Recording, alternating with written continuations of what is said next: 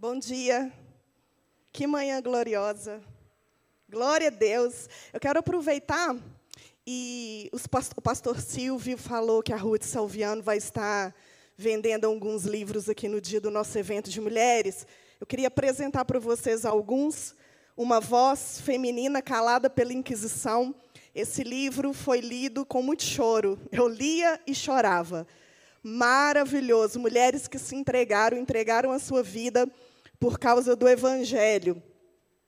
Heroínas da Fé é um devocionário com cada mulher na sua época, trazendo um legado específico. Então, no seu devocional, você pode saber, conhecer a história de uma mulher, e é tremendo esse livro. Eu tenho todos, sou fã da Ruth. Vozes Femininas nos Avivamentos. A gente está com um grupo de estudos, o grupo da Hannah Moore, lá da Igreja Esperança. A gente está lendo esse livro em conjunto, está sendo tão maravilhoso. A gente tem aprendido tanto com essas mulheres. E também vozes femininas no início do cristianismo. Não tem nenhum desses livros que não tiveram exemplos de mulheres que literalmente deram o seu sangue para que hoje nós pudéssemos estar aqui. Infelizmente, a história abafou o legado delas, mas Ruth tem sido levantada por Deus para trazer essas mulheres. Quem adquirir todos os livros ganha esse no dia, tá bom? Muitos homens, gente, estou tão feliz com uma coisa. Muitos homens têm me procurado e falado, Miriam, eu leio os livros da Ruth. E eu fico tão feliz com isso, porque essas mulheres e esses livros não é só para mulher, não. É para toda a igreja. A igreja é edificada. Assim como Martinho Lutero edifica as mulheres, eu creio também que muitas mulheres que deixaram um legado abençoam os homens também. Então, tem sido muito bom conhecer o trabalho de pesquisa da Ruth. Se você não adquiriu o seu convite, nós vamos estar lá fora. Amém? Então, vamos dar continuidade a ao estudo de Atos. Então, você vai abrir sua Bíblia. Atos, capítulo 9. Glória a Deus. Atos, capítulo 9. Enquanto você abre, vamos relembrar um pouquinho onde estamos. Vamos nos situar. Quando a gente vai lendo expositivamente o livro de Atos, a gente percebe que Lucas, o escritor, ele vai fazer uma divisão bem nítida entre os capítulos 6 e 7 de Atos. Nos primeiros seis capítulos, a gente percebe Lucas trazendo uma exposição da descida do Espírito Santo, o propósito da descida, que é fazer com que a igreja ela tenha poder para testemunhar, e é um testemunho de Cristo ressurreto. Isso vai acontecer trazendo grande perseguição, mas ainda oculta. Pedro, ele cura aquele coxo, Pedro começa a pregar, então, ele pega o sinal, o sinal a gente aprendeu que não é isolado, não é algo que acontece simplesmente é, um, um significado em si mesmo, mas no livro de Atos a gente percebe que o sinal ele vai acompanhar aqueles que creem, para que o testemunho ele alcance um nível maior de pessoas. A gente percebe Pedro pregando o Cristo ressurreto, o Cristo que ressuscitou.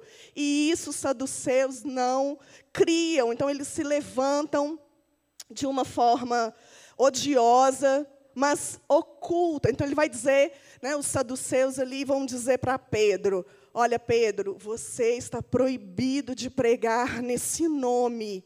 Se você fizer isso de novo, nós vamos te prender novamente e nós vamos te açoitar. E Pedro fala: Pois é preferível né, agradar a Deus e não a homens. E Pedro continua a sua pregação, a pregação do Evangelho. A gente percebe que vem outras perseguições, inclusive internas, para que haja distração né, na administração da palavra, na ministração do conteúdo daquilo que estava vindo como nova aliança para a igreja. Então, os diáconos, eles são estabelecidos ali Mas a partir do capítulo 6 e 7, uma chave vira, uma nova sessão começa, e então Estevão, ele vem inaugurar um novo tempo de perseguição. A perseguição que vem através da vida de Estevão, agora não é mais uma perseguição oculta, às escondidas. Traz ele aqui no sinédrio, traz ele aqui para a gente ameaçar. Não. Agora, a partir de Estevão, a perseguição é explícita. Agora, o vizinho podia denunciar aquele que se converteu ao cristianismo.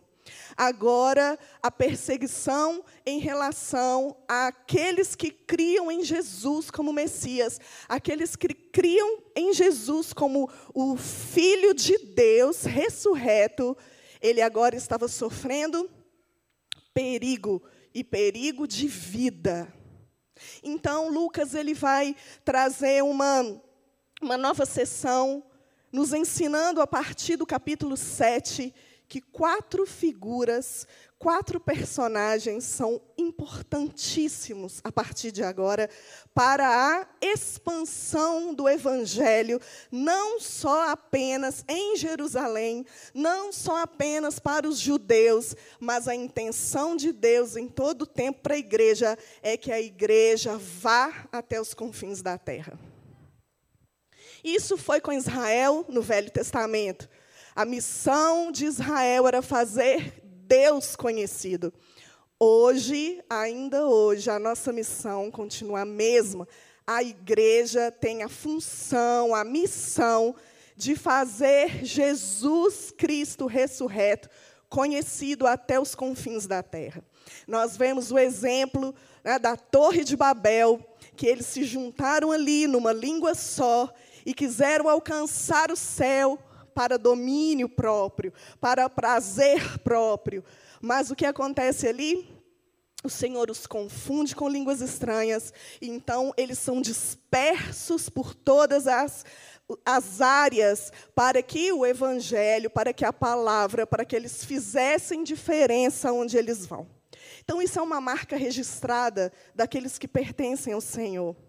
Sempre sempre que você chega num lugar, seja num bairro novo, quando você muda de casa, seja num emprego novo, quando você muda de emprego, seja num ambiente diferente, o evangelho chega naquele lugar. Com Estevão, que é o primeiro personagem que Lucas vai trazer, acontece algo interessante. Quando Estevão está pregando, ele é ameaçado e acontece que ele morre. Saulo está ali consentindo com a morte de Estevão. Nesse momento, os cristãos entenderam que eles precisavam fugir, o tão chamado dispersão. A dispersão para Deus nada mais é do que evangelização. Quando Deus te expulsa de algum lugar, pode ter certeza que tem um propósito. Deus te tira, te arranca de um lugar. Já viu que às vezes Deus fala com você, sai daí que seu tempo aí acabou, aí você finge de morto, né? De morto. Isso não é Deus falando, não, misericórdia, um lugar tão confortável.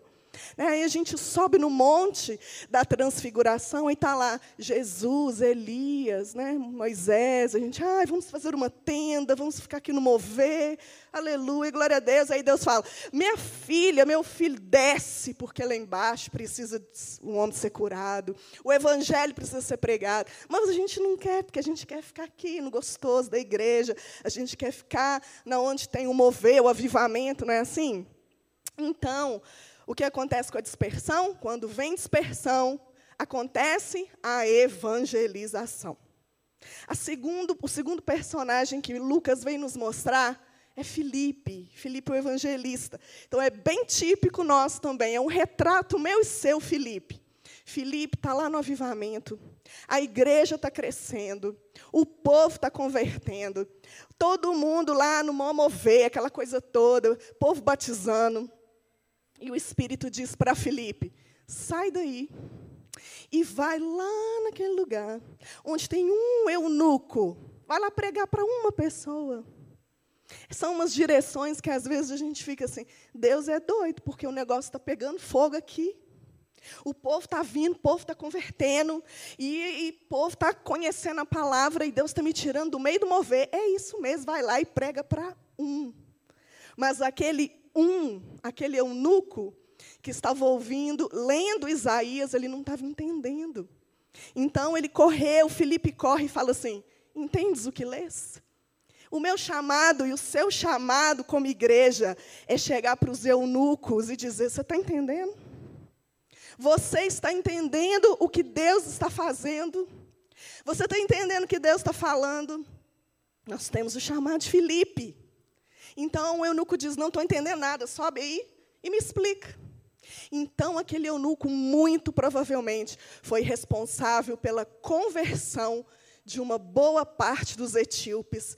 E alguns teólogos vão dizer que uma boa parte da África, aquele homem foi responsável pela evangelização.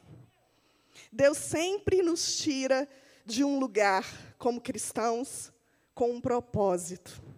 A nossa vida como cristãos não é para fincar raízes naquele lugar, e não é para a gente se estabelecer ali de uma forma confortável, como se ali fosse um lugar seguro. Nosso, o nosso papel como cristão, com certeza, é ficarmos atentos à direção e à mudança que Deus está fazendo na nossa vida como evangelistas. Talvez você diga assim, Miriam, mas o meu chamado não é ser evangelista. É. Todos os cristãos, a partir do momento que recebe o Espírito Santo de Deus, tem o chamado e a responsabilidade de fazer a diferença onde está. E aí, essa palavra vem nos chacoalhar essa manhã, para a gente pensar como estão os ambientes que a gente tem vivido. Como estão os vizinhos lá do nosso prédio. Como estão os nossos colegas de trabalho, nosso chefe, os nossos funcionários. Aonde a gente chega, o evangelho tem que chegar. Aonde a gente pisa, ali é um campo missionário. Até que ele venha. O terceiro personagem que um, Lucas vai trazer é Saulo, e nós vimos na última pregação, no capítulo 9, que aquele homem estava assolando a igreja. Ele não simplesmente ameaçava, mas ele prendia, ele matava, ele pegava homens e mulheres, muitas pessoas que convertiam ao cristianismo, que começavam esse processo de evangelização e eram mortos por causa da sua fé. Saulo, então, no capítulo 9, vamos rever alguns pedaços aqui? No versículo 1, a Bíblia vai dizer: Saulo, respirando ainda ameaças e morte contra os discípulos do Senhor, dirigiu-se ao sumo sacerdote. Por causa da dispersão, muitos foram para Damasco. E Saulo não é, querendo ficar apenas ali na perseguição dos que ficaram. Ele vai até o sumo sacerdote e ele pega um documento de autorização para trazer os cristãos que estavam na sinagoga de Damasco. Agora, veja como Deus tem senso de humor. O homem sai de casa sabendo que ia perseguir os cristãos. E quando ele está no caminho de Damasco, nós vimos aqui nos primeiros versículos do capítulo 9. Ele não procura, mas ele é achado por Deus. Alguns teólogos vão dizer que a conversão de Saulo é um bom exemplo do que é uma conversão de um verdadeiro cristão. Nenhum cristão tem a capacidade em si mesmo de buscar a Deus. O homem é mau, o homem é pecador, e é pela graça é pela graça que ele acha. É pela graça que ele vai de encontro. Saulo, ele estava matando o que ele ia se transformar. Era impossível, era improvável que esse homem tivesse um coração desejoso de buscar a Cristo. Pelo contrário, Jesus então aparece para ele E diz: Saulo, Saulo, porque você me persegue? Aquele homem fica cego e fica três dias em oração. É como se Jesus metesse o pé no peito de Saulo e falasse: opa, agora chega. Agora eu vou fazer de você um propósito de conversões. Olha como Deus tem senso de humor. 1 Coríntios vai dizer isso, que Deus pega as coisas improváveis para confundir as que são, as que são sábias, né? Tem improváveis na sua vida? Tem alguns Saulos que você olha e diz: impossível esse converter. São esses, exatamente esses, que Deus encontra no caminho de Damasco. Então, aparece Ananias na história. Ananias então recebe uma direção do Espírito, dizendo: Ananias, você vai lá, lá, na rua direita, e ali tem um homem chamado Saulo, e você vai lá e vai curar aquele homem, e ele é instrumento nas minhas mãos para sofrer, ele vai saber o que é sofrer pelo meu nome. Olha o que, que Deus está fazendo. Ele fazia com que os cristãos sofressem mas agora ele ia sentir na pele o que era realmente sofrer em nome de Cristo. Ele tinha um chamado. O chamado de Saulo era ser apóstolo dos gentios. Então, esse terceiro personagem que Lucas traz, ele vai revolucionar a nossa geração. Por quê? Hoje nós temos a maior parte do Novo Testamento inspirada por Deus através desse homem. O que estava devastando a igreja, agora se torna um plantador de igreja. É só Deus que pode fazer isso. E a gente chega então no versículo 20 do capítulo 9, e nós vamos ler do versículo 20 até o versículo 31, e os irmãos vão acompanhar a leitura aí na Bíblia. E logo pregava nas sinagogas, e Jesus, afirmando que este é o Filho de Deus, ora, todos os que o ouviam estavam atônitos e diziam: Não é este o que exterminava em Jerusalém os que invocavam o nome de Jesus, e para que veio precisamente com o fim de os levar armados, amarrados aos principais sacerdotes? Saulo, porém, mais e mais se fortalecia e confundia os judeus que moravam em Damasco, demonstrando que Jesus é o Cristo. Decorridos muitos dias, os judeus deliberaram entre eles para tirar-lhes a vida. Porém, o plano deles chegou ao conhecimento de Saulo. Dia e noite guardavam também as portas para o matarem. Mas os seus discípulos tomaram-no de noite e colocaram-o num cesto, desceram-no pela muralha. Tendo chegado a Jerusalém, procurou juntar-se com os discípulos. Todos, porém, o temiam, não acreditando que ele fosse discípulo.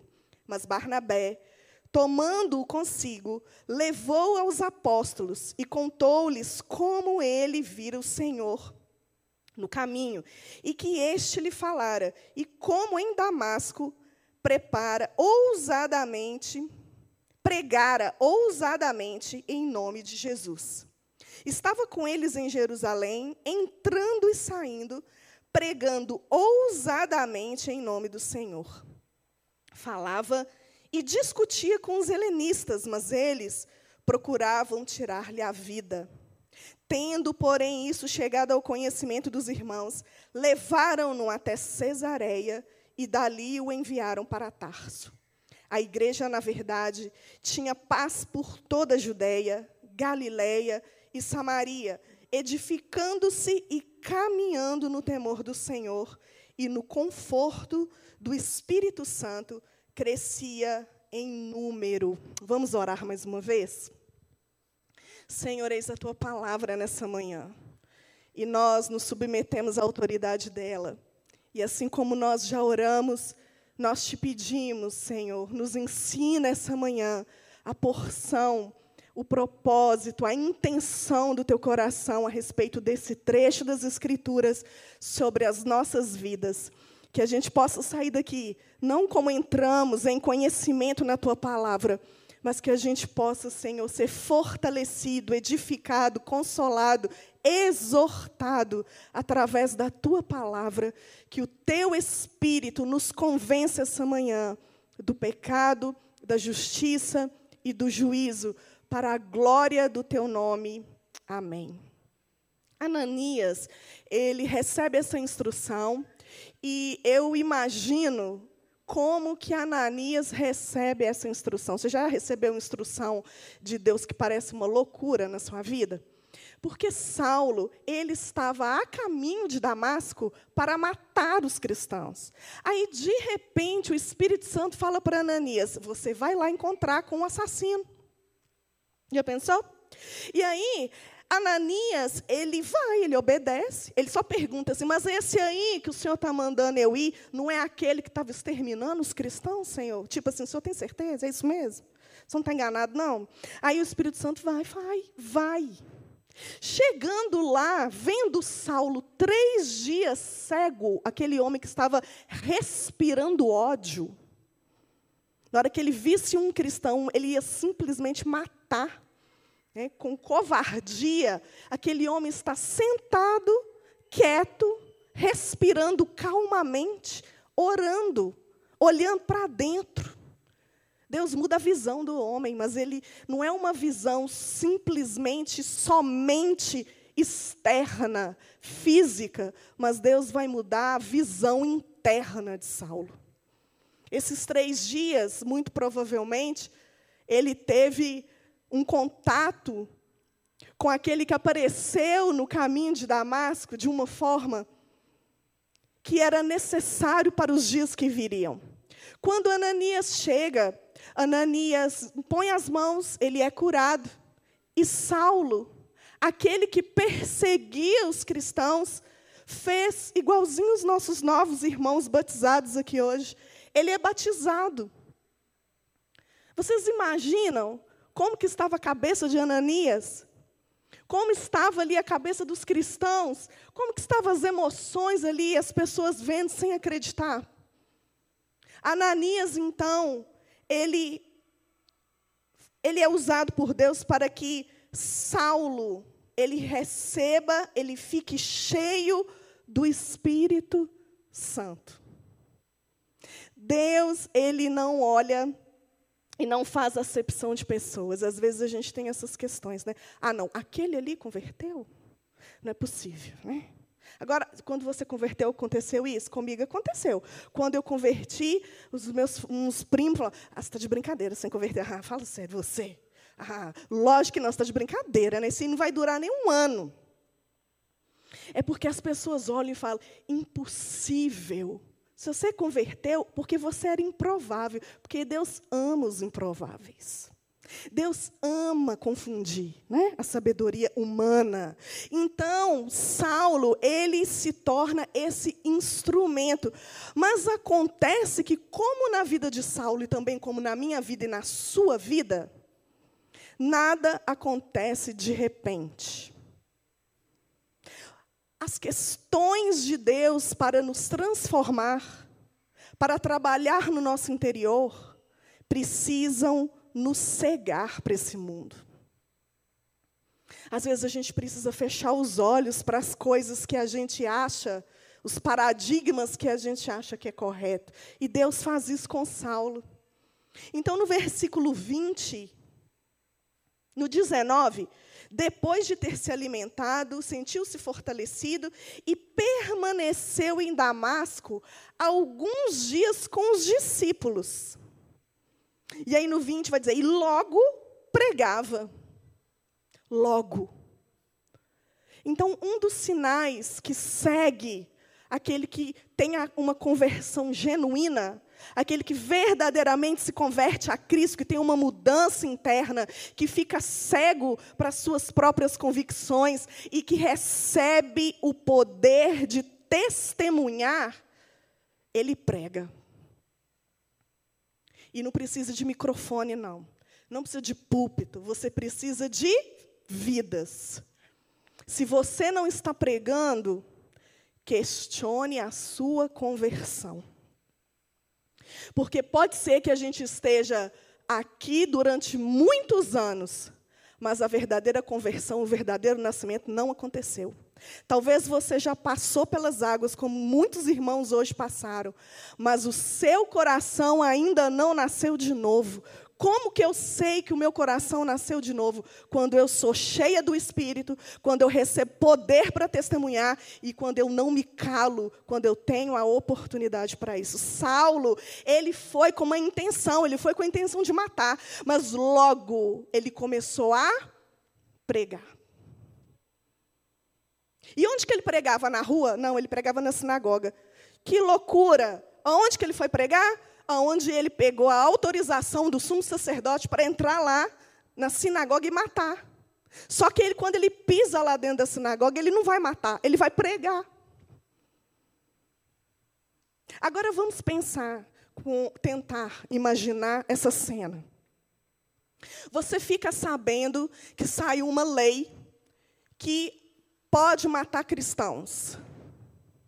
Aí você fica sabendo que vai vir uma pessoa com autoridade, com uma carta na mão, e vai passar pela primeira porta lá fora dizendo: Eu tenho autorização para entrar e matar os cristãos. Então você fica sabendo disso.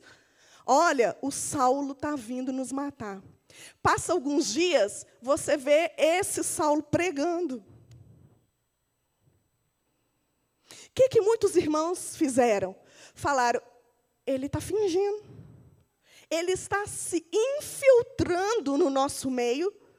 Ele está estando no nosso meio para ver como funciona. Ele está aqui como uma pessoa que é espiã para nos prejudicar.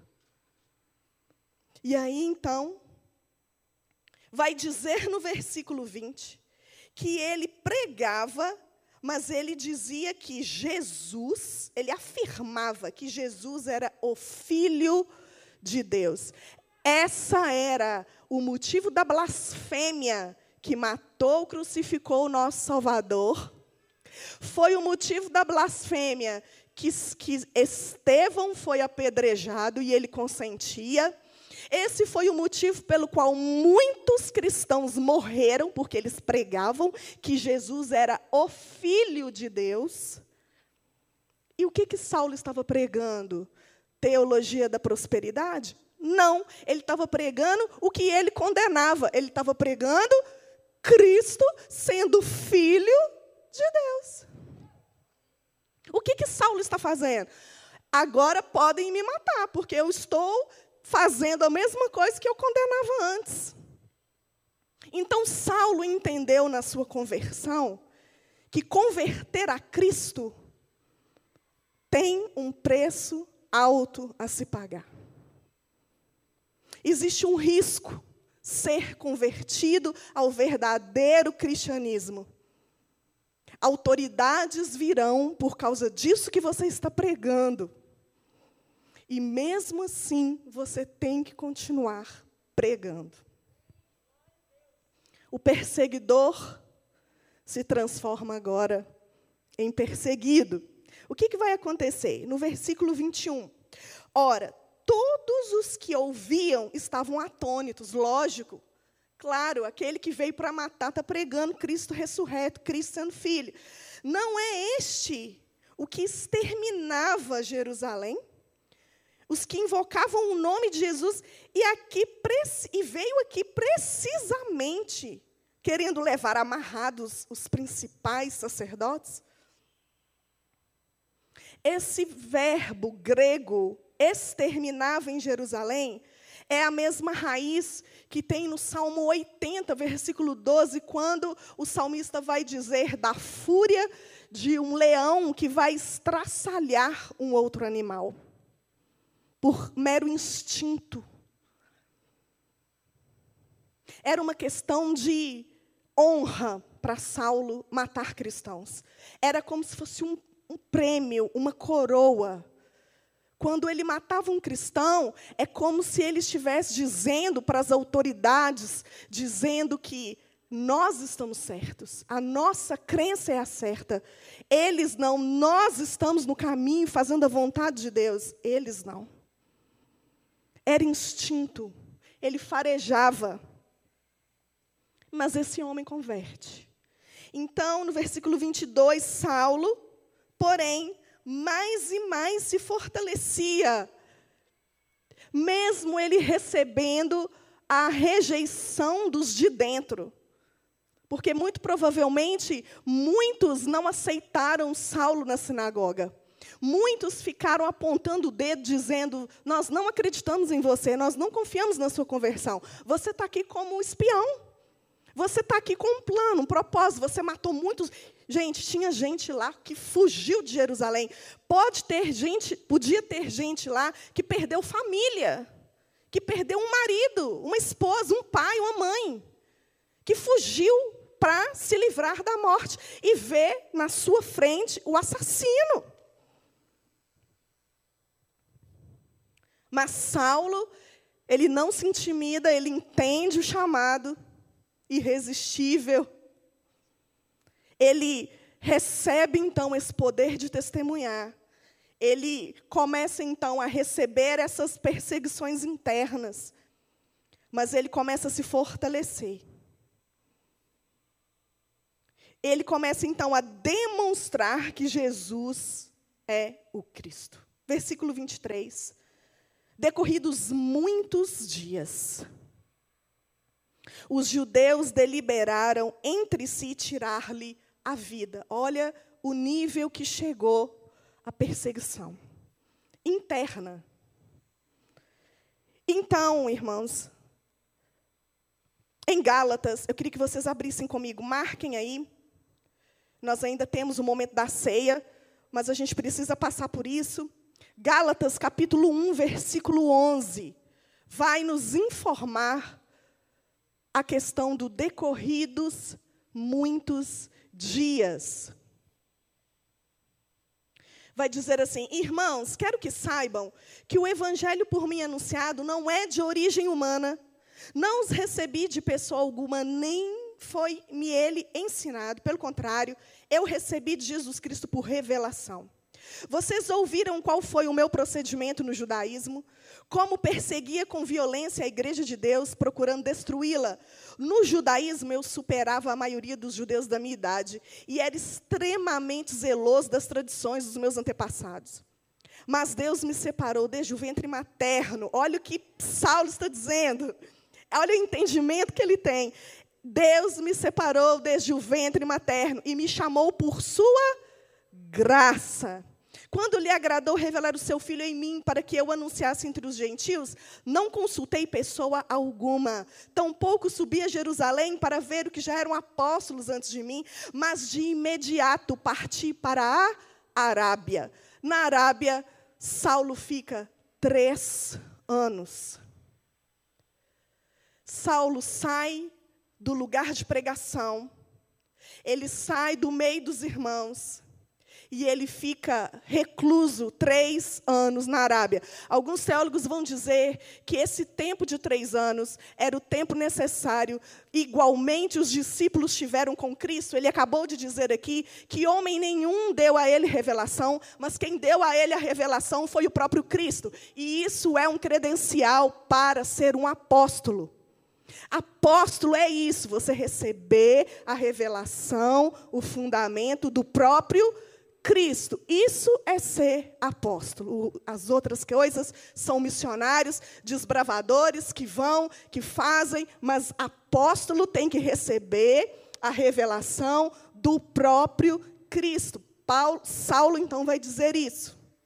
Que ele recebeu do próprio Cristo durante três anos na Arábia. E aí continua: E tornei-me a voltar a Damasco. Depois de três anos, eu subi para Jerusalém para conhecer Pedro pessoalmente. E eu estive com eles 15 dias. Versículo 24. Porém, o plano deles chegou ao conhecimento de Saulo.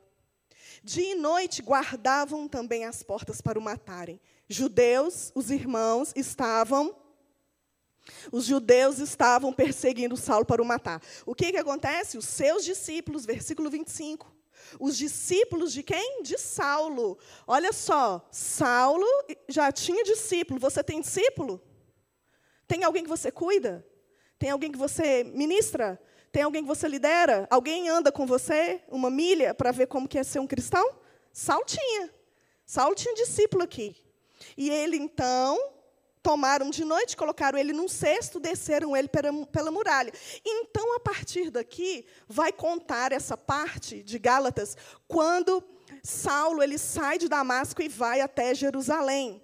Em Jerusalém, ele procura se juntar aos discípulos, versículo 26, mas as pessoas não acreditam nele. Ele continua a questão da perseguição. Provavelmente, esses três anos na Arábia, ninguém teve notícia de Saulo. Mas em, aparece no versículo 27 uma pessoa muito importante, que é Barnabé. O que, que Barnabé vai fazer? Barnabé vai trazer Saulo junto com os discípulos, juntamente com os apóstolos que ali estavam.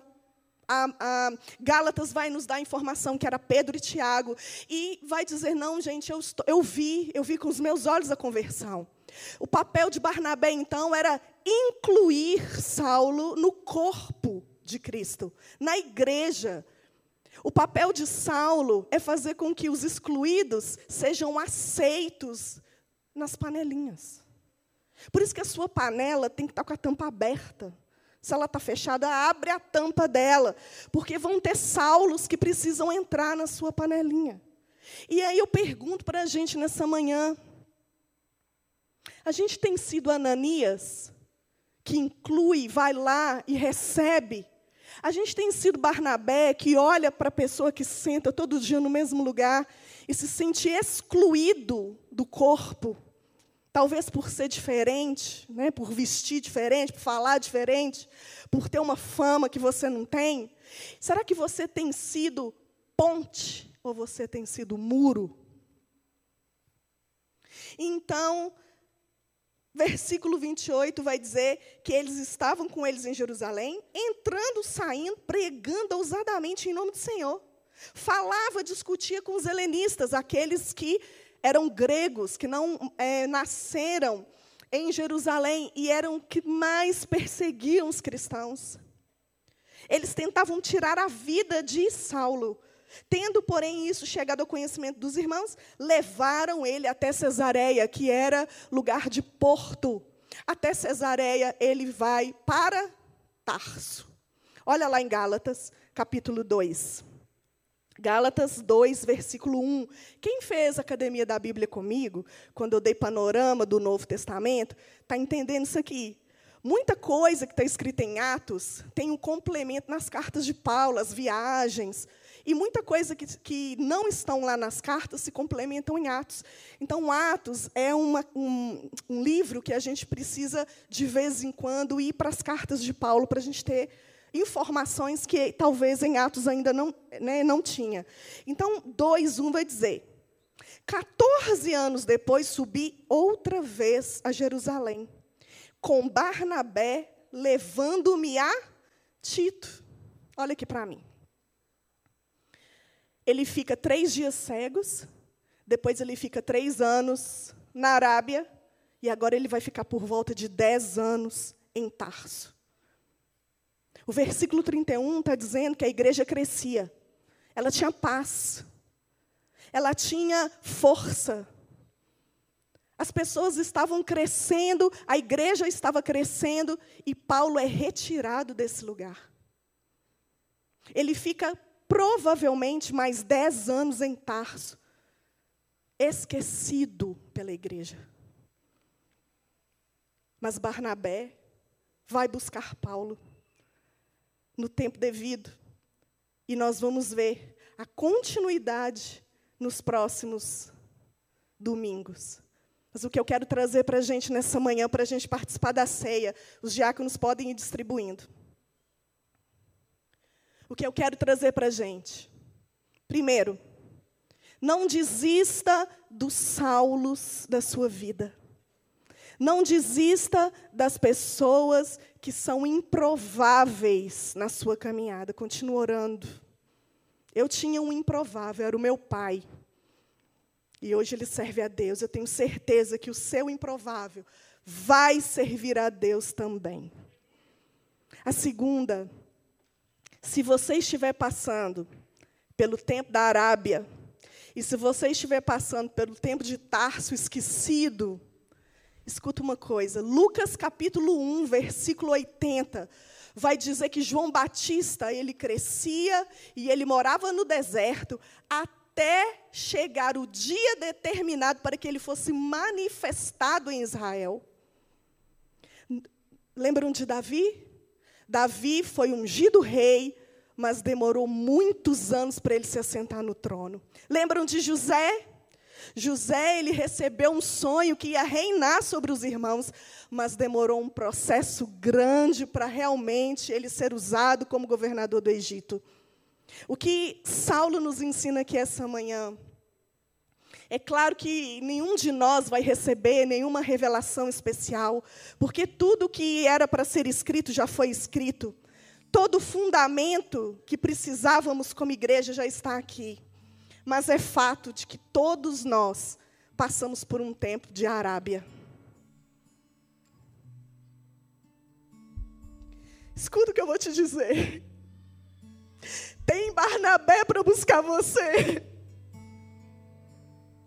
Não desista do chamado que Deus colocou no seu coração. Continua ouvindo, sendo fortalecido.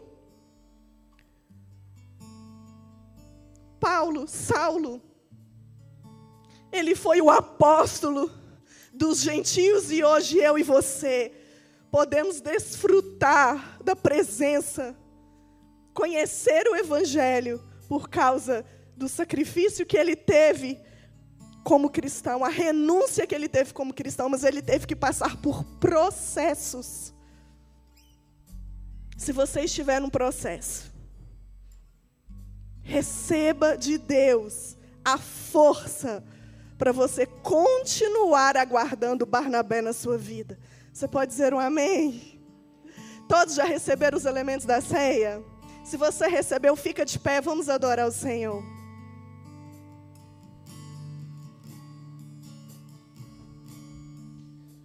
A morte venceste, o véu tu rompeste a tumba vazia agora está. O céu te adora, proclama a tua glória, pois ressuscitaste, vivo está.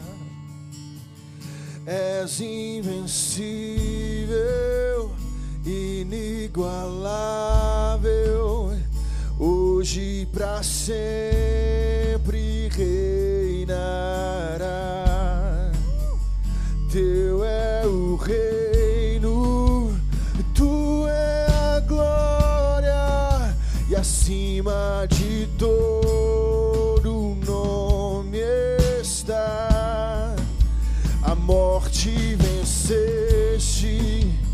Véu tu rompeste, a tumba vazia agora está. O céu te adora, proclama tua glória, pois ressuscitaste vivo está. Tu és invencível.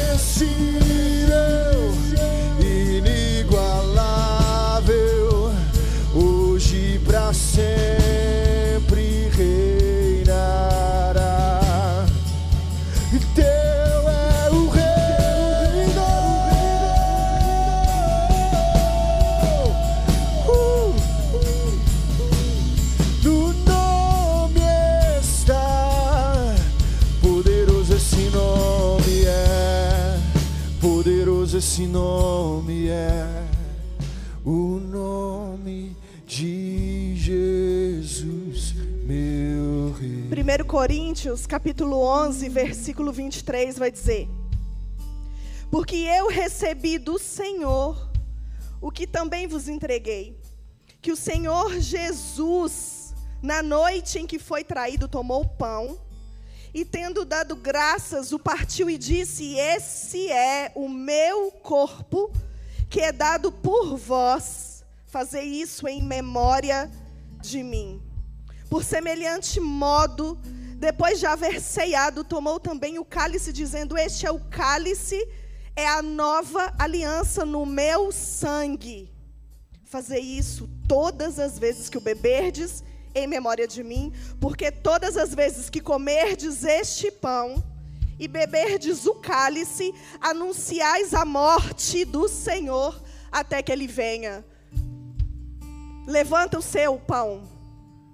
Nós vamos anunciar comendo do pão a sua morte até que ele venha. Nós somos a igreja. Nós somos aqueles que anunciam a sua morte, anunciamos a sua ressurreição, anunciamos que ele vai voltar.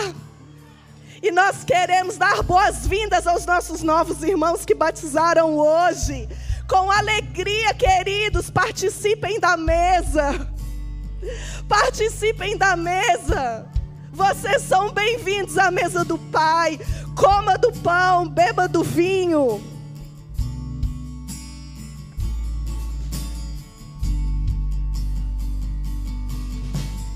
Adore o Senhor.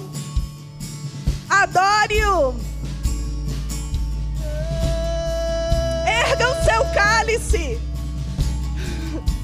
Obrigada, Jesus. venceste, o véu tu rompeste, a tumba vazia agora está. O céu te adora, proclama tua glória, pois ressuscitaste vivo está. És invencível, inigualável, hoje pra sempre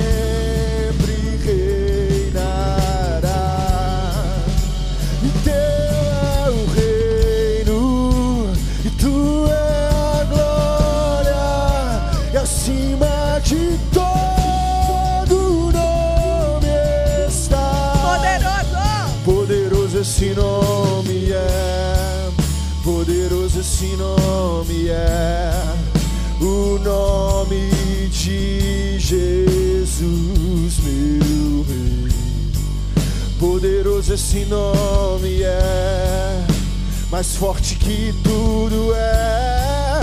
Poderoso esse nome é, o nome de Jesus. Poderoso esse nome é, o nome de Jesus. Senhor. Poderoso esse nome é, o nome de Jesus. Nós te agradecemos essa manhã. Te agradecemos porque o Senhor nos chamou como improváveis. O Senhor nos pegou no caminho de Damasco pela tua graça. O Senhor nos chamou a sermos, ó Deus, discípulos e não seguidores. O Senhor nos chama essa manhã para correr risco, para proclamar a tua morte, a tua ressurreição e a tua vinda. Venha, Maranata, ora vem. Ora vem, ora vem, ora vem, Senhor Jesus. Nós não nos envergonhamos do Evangelho. E se estamos em Tarso, se estamos na Arábia, manda Barnabé, Senhor. Manda Barnabé levantar o teu povo. Manda Barnabé levantar o teu povo, Senhor. Nós te louvamos, Jesus, porque sabemos que o tempo do preparo é tão importante quanto a missão, Senhor. O tempo de estar em Tarso é tão importante quanto fazer, porque é- o valor não está no fazer, mas no ser. Obrigada, Deus, essa manhã. Obrigada pelos novos irmãos que desceram as águas. Obrigada, Deus, porque nessa manhã o Senhor coloca o desejo no coração de tantos irmãos a passarem pelo batismo também. Se você está aqui essa manhã e quer aceitar Jesus como seu único Senhor e Salvador, ou talvez você quer voltar para os caminhos dele, eu vou ficar aqui. Vem e nós vamos orar por você. Que você vá em paz. Tenha uma semana abençoada. E que você continue crendo pelos improváveis da sua vida. Em nome de Jesus, Deus te abençoe.